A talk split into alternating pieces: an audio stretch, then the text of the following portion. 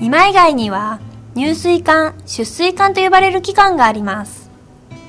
入水管、出水管のところに丸い印をつけました。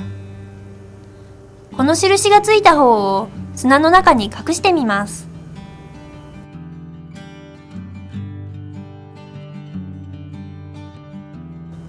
二枚貝はどのような反応をするのでしょう？時間を縮めて観察してみましょう。徐々に起き上がり、丸い印が見えてきました。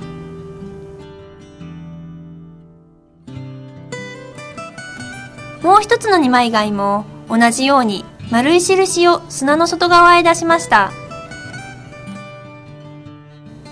では、どうして向きを変えたのでしょうか？入水管の近くに食紅を流してみました。すると、どんどん吸っていきます。そして、出水管から食紅が出てきました。二枚貝は入水管から水を吸って出水管から吐き出していることがよくわかりました。このようにして二枚貝は水中から餌を摂取することで水をきれいにしています。二枚貝は水を吸いやすいように自ら向きを変えるのです。